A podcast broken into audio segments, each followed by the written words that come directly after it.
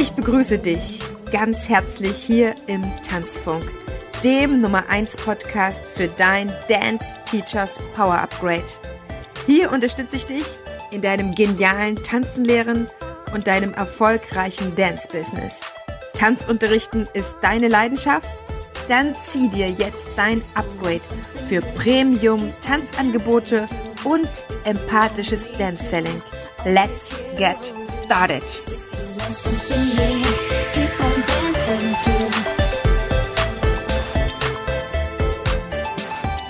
Ich begrüße dich ganz herzlich zu dieser neuen Podcast-Folge, die da heißt, warum viele Tanzlehrende keinen Umsatz machen wollen.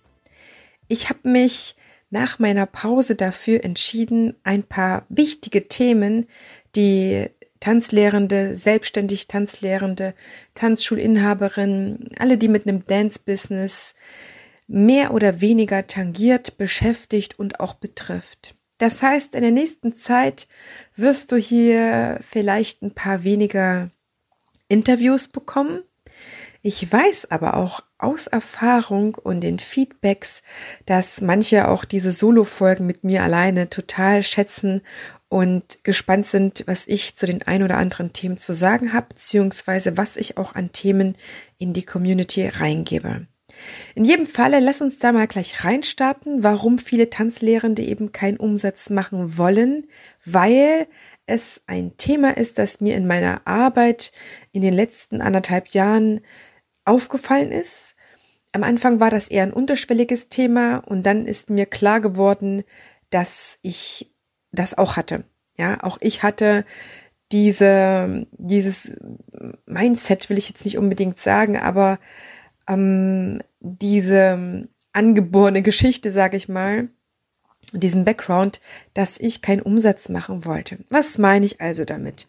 Lass uns mal ganz kurz in die Geschichte der Lehrer an sich eintauchen und mal schauen, wie Lehrer früher gearbeitet haben, beziehungsweise wer sie bezahlt hat, wo sie angestellt waren.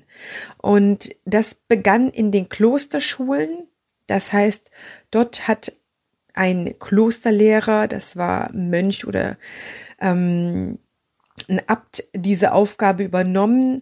Und da war die Frage der Bezahlung gar keine Frage, weil der wurde meistens ähm, einfach von der Kirche extra bezahlt oder das war in seiner Aufgabe mit drin, so wie ein anderer vielleicht das Bier gebraut hat, nächster den Kirchengarten gepflegt hat und ähm, die Aufgaben unter den Mönchen einfach aufgeteilt wurden. Das heißt, das war eine Aufgabe, bei der es auf keinen Fall darauf ankam, jemanden super ins Lernen zu bringen oder äh, irgendwo eine, eine Wirtschaftlichkeit sein musste. Später sind Lehrer definitiv angestellt beziehungsweise auch verbeamtet gewesen und überhaupt nicht davon abhängig, inwieweit ihre Arbeit, das heißt, inwieweit sie jemanden tatsächlich irgendwas beigebracht haben oder derjenige, also Schüler mit dem Lehrer lernen konnten, abhängig. Ich finde das fatal, definitiv.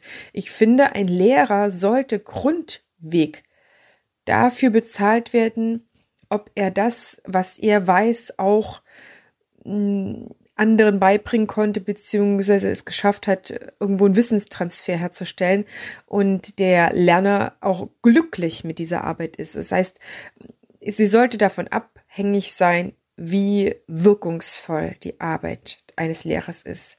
Das ist aber an ja, öffentlichen Schulen, staatlichen Schulen nicht so. Das heißt, dort kann Hinz und Kunz arbeiten, der irgendwann erstes, zweites Staatsexamen gemacht hat, sich an das hält, was die Schule von ihm will, den Stundenplan umsetzt, aber ob jemand, ob ein Schüler mit ihm lernen kann oder nicht, das ist wirklich nebensächlich. Und glaubt mir, auch aus meiner eigenen Schulerfahrung als junge Schülerin, es ist äh, überhaupt nicht üblich, jemanden rauszukanten aus einer Schule, einen Lehrer, der es nicht gebracht hat. Also da muss schon wirklich viel passieren, bis man das einem Lehrer nachweisen kann, dass dort er einfach ja mit seinen Schülern nicht erfolgreich zusammenarbeitet.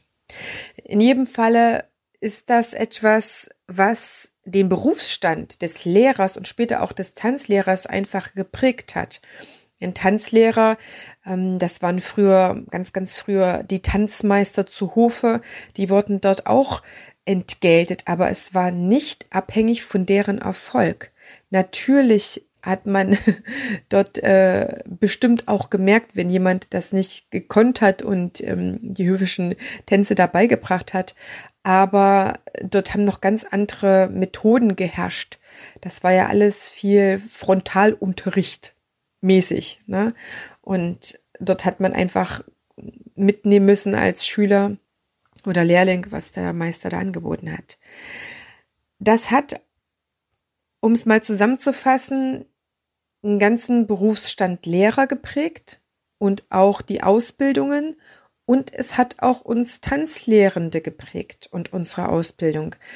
Das heißt, unsere Tätigkeit oder unsere Arbeit als Lehrer ist ursprünglich keine Arbeit gewesen, die von einer, von einer Arbeit abhängig war, mit der man jetzt noch wirtschaftlicher gearbeitet hat. Das heißt, es war völlig irrelevant, ob man 20, 30 oder 50 Schüler in der Klasse hatte. Oder noch mehr, wie in den Zwergenschulen zum Beispiel. Und das ist eine Mentalität, eine Lehrermentalität, man spricht ja auch von einer Lehrermentalität, die nach wie vor sich noch im Unterbewusstsein aller Lehrenden vererbt, meines Erachtens. Das heißt, in den Ausbildungen hat Wirtschaftlichkeit überhaupt gar keine Rolle gespielt und spielt sie auch nach wie vor nicht. Das heißt, weder in Ausbildungen für Lehrer, und ich kann dir das sagen, weil ich ja das Lehramt studiert habe, das erste Staatsexamen komplett abgeschlossen habe und auch im zweiten Staatsexamen hat das keine Rolle gespielt. Auch wird man überhaupt nicht darauf ausgebildet, irgendwann ähm, an einer privaten Schule vielleicht zu arbeiten, wo das vielleicht ein bisschen Thema sein kann. Aber ich habe auch an privaten Schulen gearbeitet. Dort hat man einfach ein Stundenkontingent, für was man einen Lehrvertrag bekommt. Und da ist es äh, völlig relevant, wie viele Tanzschüler, äh, wie viele Schüler dort zum Beispiel sind. Ne? Ich habe ja Erzieher ausgebildet und ähm, Kinderpfleger und Sozialassistenten. Und da ist einfach das Stundenkontingent das Ausschlaggebende, aber überhaupt nicht, ob man wirklich anderen in diesen Beruf einführt oder in ein Fach. In jedem Falle ist die Wirtschaftlichkeit später gekommen mit den Privatschulen und bei uns Tanzschulen, die ja durchweg Privatschulen sind und auch Ballettschulen, ähm, wo es auch Privatschulen gibt, hat das eine ganz, spielt das eine ganz andere Rolle. Und dennoch ist die Wirtschaftlichkeit etwas, was sehr, sehr viel später kommt, indem man zum Beispiel ähm, professioneller Tanzschulinhaber wird, durch eine Ausbildung zum Tanzschulfachwirt oder das dann durch Learning by Doing kommt oder indem man ähm, Tanzschulinhaber helfen darf nach und nach und man da einbezogen wird in den Tanzschulbetrieb oder eine Selbstständigkeit als Assistent. Und das ist sehr, sehr schade und sehr fatal, denn damit wird in der Ausbildung in keinster Weise gefördert, dass dieser Beruf Tanzlehrender, TanzlehrerInnen, TanzpädagogInnen und äh, Tanzleiter etc. definitiv ja mehr als ein Ausgang hat in der Beruflichkeit sprich als angestellter Tanzlehrer oder angestellte Tanzpädagogin. Denn es gibt ja zig Varianten, die so ein Dance-Business eine Form annehmen kann. Und das kann ich dir wirklich sagen, weil ich schon mit den verschiedensten Tanzlehrenden zusammengearbeitet habe. Die sind entweder in einer Challenge bei mir gewesen oder im Seminar oder jetzt im Dance Teachers Power Upgrade. Und das ist super, super spannend, aber zeigt mir auch, dass es wichtig ist, dass dieses Bewusstsein, dass man mit seiner Lehrtätigkeit in eine Wirtschaftlichkeit früher oder später geht und auch gehen sollte, thematisiert werden muss. Denn das ist die Krux an der Geschichte, warum viele Tanzlehrende eben keinen Umsatz machen wollen, weil es nicht in ihrem Bewusstsein drin ist. Die Lehrertätigkeit ist auch eine Tätigkeit, die ähm, Schüler zugewandt ist, wo man vermittelt, wo man was gibt, wo man mit dem Tanzschüler etwas erreichen möchte. Aber danach ist das Ganze erledigt. Das heißt, der normalsterblich Tanzlehrende, behaupte ich jetzt einfach mal, hat weniger was damit zu tun, Kundenakquise zu betreiben, einen Onboarding-Prozess zu gestalten, E-Mails hin und her zu schreiben, dafür zu sorgen, dass sich die Leute anmelden, dafür zu sorgen, dass sie angemeldet bleiben und dass ihre ganzen vertraglichen Formalitäten geregelt werden, sondern der Tanzlehrende in klassischer Weise, wie er ausgebildet wird und angestellt ist, macht seine Arbeit in den Tanzkursen und gestaltet von mir aus auch Events mit, moderiert vielleicht auch noch mal etwas, aber vom ganzen Administrativen kriegt er doch eher weniger mit. Es sei denn, er macht es gerne bewusst oder er wird dafür noch bewusst eingespannt. Aber meine Chefin damals hat mich davon ferngehalten, würde ich jetzt einfach mal behaupten und inwieweit das jetzt in meiner neuen Tanzschule irgendwann mal ein Thema sein wird, ich weiß nämlich auch noch gar nicht, ob ich das irgendwann mal wieder Thema für mich haben möchte, sei dahingestellt, ist aber nicht relevant, weil ich habe das Thema ja für mich schon durch. Das heißt, ich kenne diese Seite. Ich spreche jetzt aber für diejenigen, die einfach angestellt sind und davon nichts mitbekommen. Das heißt, sie haben gar nicht dieses Bewusstsein entwickeln können, was es bedeutet an Mühe, sich einen Tanzschüler, die Tanzschule zu holen, für eine Probestunde zu angeln. Ähm, und es ist auch kein Bewusstsein dadurch entwickelbar, dass es eben wirklich relevant ist, dass man jeden einzelnen Schüler in der Tanzschule so lang wie möglich behält. Das heißt, sich darum bemüht, dass der andere wirklich lernen kann, entwickeln kann und es nicht egal ist, was man in so einen Kurs reingibt, in so einen Tanzunterricht und es nicht egal ist, was man dort sagt. Ja, es ist nämlich elementar wichtig, was man spricht, wie man spricht, wie die Ansprache für den jeden einzelnen Tanzschüler ist und dass davon eben auch Umsatz abhängt und man deswegen im besten Falle einen schülerzentrierten Unterricht macht, indem man sich darum kümmert, wie erfolgreich der andere tanzen lernen kann. Ich münze es jetzt einfach nochmal wieder runter auf die Tanzschule. Das heißt, einerseits steht das Unterrichten, das Zugewandte zum Tanzschüler, ne, man spricht dann ja auch, das merkst du auch bei den Tanzunterrichtenden, die gerade viel von Tanzschülern sprechen, die fühlen sich als Lehrer, die fühlen sich in diesem Geben und in dieser Aufgabe beheimatet. Und diejenigen, die aber das Ganze schon als Business betrachten, die fordern die Bezahlung, die fordern den Energieausgleich, die kümmern sich ums Administrative und die sprechen auch eher von Kunden und Gästen. Und das ist etwas, was eine Diskrepanz ist, die man ganz bewusst überwinden muss, um das zu schaffen. Und dann darfst du auch rauskommen, ab und zu oder regelmäßig aus dem Unterrichten rein ins Business, rein ins Geld verdienen dann kannst du Umsatz machen, weil du dann deine Schüler auch als Kunden siehst, beziehungsweise manche Schüler sind gleichzeitig Kunden. Das sind nämlich diejenigen, die das selber bezahlen. Und manche Tanzschüler sind eben nicht deine Kunden, wie zum Beispiel Kinder und Jugendliche, die es nicht selber bezahlen. Da würde ich den Unterschied machen. Aber ansonsten wird es dir sehr viel einfacher fallen, wenn du diesen zweiten Teil, diese zweite Medaille eines funktionierenden, profitablen, tanzlehrenden Business schaffst. Wenn du das überwindest, wenn du das ähm, überwindest im Sinne, dass das für dich zwei getrennte Sachen sind.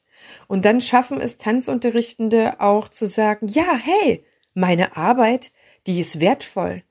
Mit meiner Arbeit erreiche ich das und das und das und sogar noch ein obendrauf. Meine Arbeit ist so wertvoll, dass ich es immer schaffe, die Menschen ins Tanzen zu bringen. Wie weit hängt von den Einzelnen ab. Aber hier ist noch keiner aus meinem Kurs rausgegangen, der nicht ins Tanzen gekommen ist, der nicht äh, wenigstens bis Stufe so und so gekommen ist oder der nicht äh, das und das gelernt hat.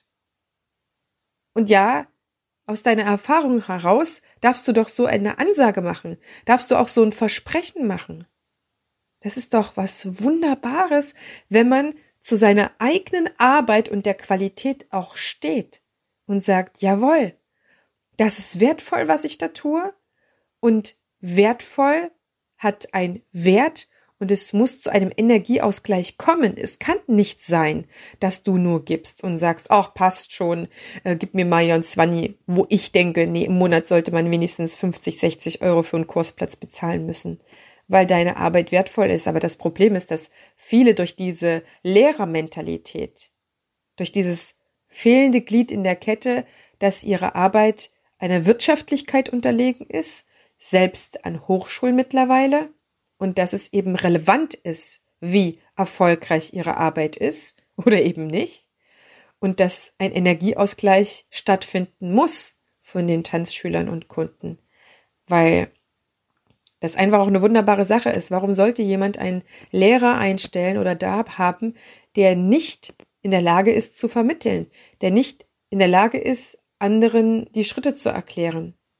Dann muss man wenn man so jemand ist, der tatsächlich das noch nicht schafft, noch weiter lernen und ähm, sich weiterbilden. Ja, das sagt ja keiner, dass es für denjenigen nicht möglich ist, da ein Upgrade für sich zu schaffen. De facto ist es aber für alle am besten, wenn jemand eine profitable Arbeit leistet. Und das ist das, was ich dir an dieser Stelle einfach mal mitgeben möchte, dass du, falls du noch ausschließlich von Schülern sprichst, in deiner Lehrerrolle drin bist. Aber ein Lehrer ist von den ursprünglichen Wurzeln her einfach leider keiner, der eine Wirtschaftlichkeit unterlegen war und selber dafür oder daran gemessen wurde, wie erfolgreich er seine Arbeit gemacht hat. Er hat halt einfach seine Arbeit gemacht.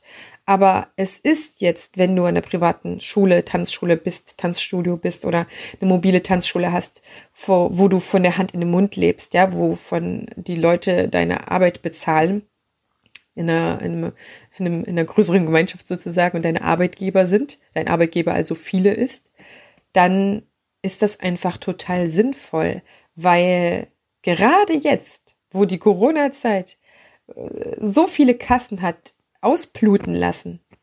Ja, mit ne, also die Corona-Zeit hat ja auf sehr rabiate Weise sehr, sehr vielen Kollegen die Arbeit entrissen und die Existenzgrundlage, beziehungsweise zeitweilig oder es auf ein Minimum runtergeschraubt, das schon fast nicht mehr erträglich war.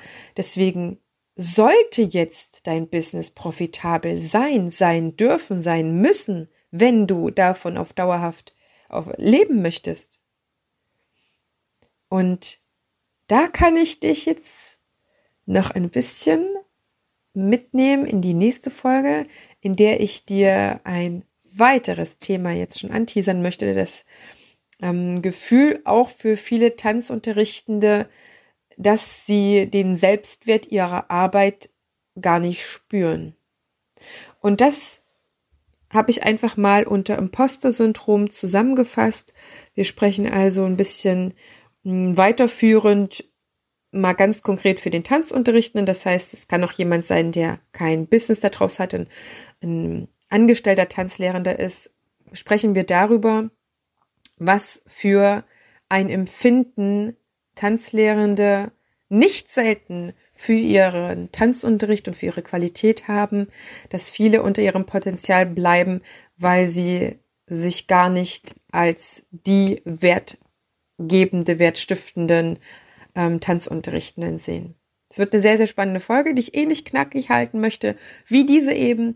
Und dann freue ich mich ganz sehr, wenn wir uns vernetzen. Klick doch einfach in die Show Notes, dort findest du mein Newsletter. Dort findest du auch in mein Zentrum für moderne Tanzpädagogik, wenn du Lust hast, dass wir zusammen arbeiten. Wenn du dir noch nicht sicher bist, ob das Dance Teachers Power Upgrade, ob das, da, ob das Dance Teachers Power Upgrade, mein Weiterbildungsprogramm, etwas für dich ist, was dich voranbringt, was dich erfolgreicher macht, was vor allen Dingen auch eine Leichtigkeit in dein Dance-Business bringt, weil du die richtigen Dinge lernst zu tun. Dann schreib mir die PN, lass uns dann einfach ein kostenfreies Kennenlerngespräch zusammenführen, in dem wir uns mal 30, 40 Minuten deinem Business widmen und dann ja, würde ich sagen, bringen wir deine PS mal endlich auf die Straße. Das heißt, in der nächsten Folge geht es darum, den eigenen Expertenstatus mal auf den Prüfstand zu stellen. Inwieweit fühlst du das, was du tust? Und inwieweit kannst du sehen, was du für, ja, wahrscheinlich sehr, sehr tolle Ergebnisse eigentlich erzielst. aber die irgendwie als ziemlich selbstverständlich hältst. Ich freue mich, dass du Teil dieser Folge gewesen bist, bis zum Ende angehört hast und ich freue mich jetzt schon, wenn du auch die Anschlussfolge am Freitag hörst. Alles, alles, alles Liebe, deine Tanzbotschafterin.